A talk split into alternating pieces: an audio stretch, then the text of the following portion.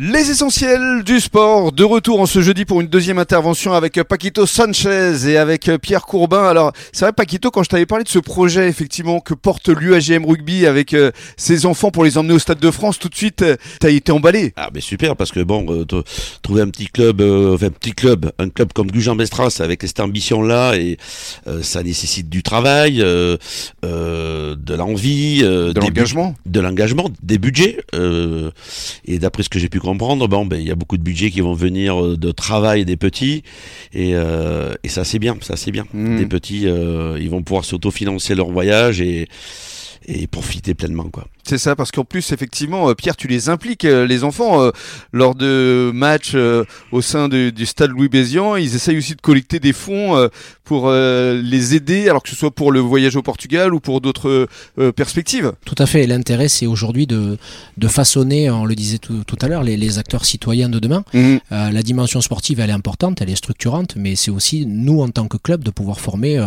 des, des jeunes garçons et des jeunes filles qui demain seront les acteurs de la vie et qui pourront s'impliquer. Donc oui, évidemment, euh, la dimension sportive est portée, mais là, en l'occurrence, quand on va monter le projet, ils ont commencé à autofinancer leur projet, fabriquer des gâteaux, venir les vendre, aller à la rencontre des personnes dans le stade. On a aussi l'ambition, pendant les vacances d'avril, de pouvoir aller sur, sur le marché, par exemple, à Gujan, Mhm. proposer euh, également nos services euh, dans, dans cette dimension. Et, et- et leur montrer que ben, quand, on, quand on se bouge, quand on a envie, eh ben, on a quelque chose derrière. Et que euh, demain, ça sera eux qui porteront ces, ces valeurs. Le club. Et qui pourront les transmettre ben, à, voilà, aux enfants, à leurs enfants euh, et construire l'avenir. Mm. Alors, on revient quand même à, à ce challenge-là qui a été initié, euh, c'est par la fédération ou par la Ligue en fait? Alors la première partie se, se déroule sur la partie département ligue Oui. et une fois qu'on commence à gravir, à gravir les, les- marches, ouais, on, on est, on est pris en charge par la Fédé. par la Fédé, d'accord. Alors, raconte-nous concrètement euh, comment ça marche? Alors concrètement, la Fédération française de rugby, euh, à travers ses actions, puisque là on a une action qui, qui valorise l'arbitrage, propose aux jeunes de pouvoir s'inscrire dans une dynamique euh, de projet euh, à dimension de formation. L'intérêt étant, euh, c'est pas d'aller chercher des arbitres pour aller chercher des arbitres. L'intérêt, c'est de, de proposer aux jeunes de travailler sur la sphère de la règle, de la formation, Mhm. pour pouvoir leur permettre un de pouvoir agrémenter leur, leur, leur package de, de, de rugbyman, mais de mettre un petit challenge derrière et de leur dire voilà, impliquez-vous, travaillez, et il y aura la finalité sympa à Paris, au Stade de France, comme on a pu le vivre l'année dernière, et le concours à côté qui les amène à, à collaborer et, et un petit peu voyager aussi, parce qu'il y a des équipes qui viennent de la Réunion euh, pour finaliser le, le projet. Oui. L'année dernière, il y avait les équipes de, de, de Martinique également, donc euh, c'est aussi l'intérêt de pouvoir partager pendant une journée avec des jeunes qui ont du rugby euh, également chez eux, mais qui sont sur du- des univers complètement différents. Mm, c'est vrai que c'est intéressant sur un plan à la fois pédagogique, mais aussi euh, humain. Alors, euh, ça consiste en quoi ce concours? Quelles sont les différentes étapes à gravir? Alors la, la- la première étape sur le niveau départemental reste focalisée sur, sur de la dimension de règles, mais de la connaissance du rugby.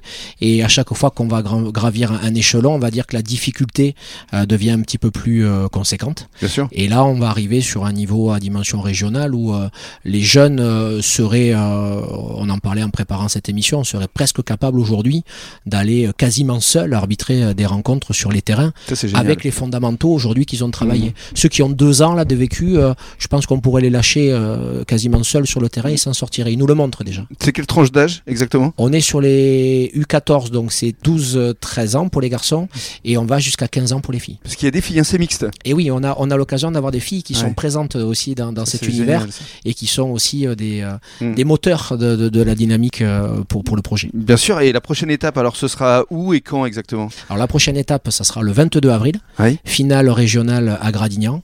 On va regrouper les six meilleures équipes de la Nouvelle-Aquitaine, Carrément. carrément de Nouvelle-Aquitaine. Ouais. Donc il y a Mouguer qui sera là, il y aura Brive, j'en oublie, pardon, je m'excuse pour les autres. c'est pas grave. Mais, euh, mais du coup, voilà, on va réunir les, les meilleures équipes de tous les départements. Et puis, ben, si on finit premier, ça sera comme l'année dernière, euh, le voyage euh, à Paris et au Stade de France. Et ce sera quand? Ça sera pour la finale du top 14. Ça, c'est pas beau, ça. C'est magnifique. Ah oui. Ne serait-ce que pour les gamins. T'imagines Ah quand bah même, Paquito? Les souvenirs par la suite. Waouh les yeux. C'est énorme. J'adore cette manifestation. Bravo euh, à la Fédé, à la Ligue d'avoir lancé cette opération. Et puis dans quelques minutes, on va parler d'une autre opération. Cette fois, c'est le voyage au Portugal initié par l'USGM. À tout de suite.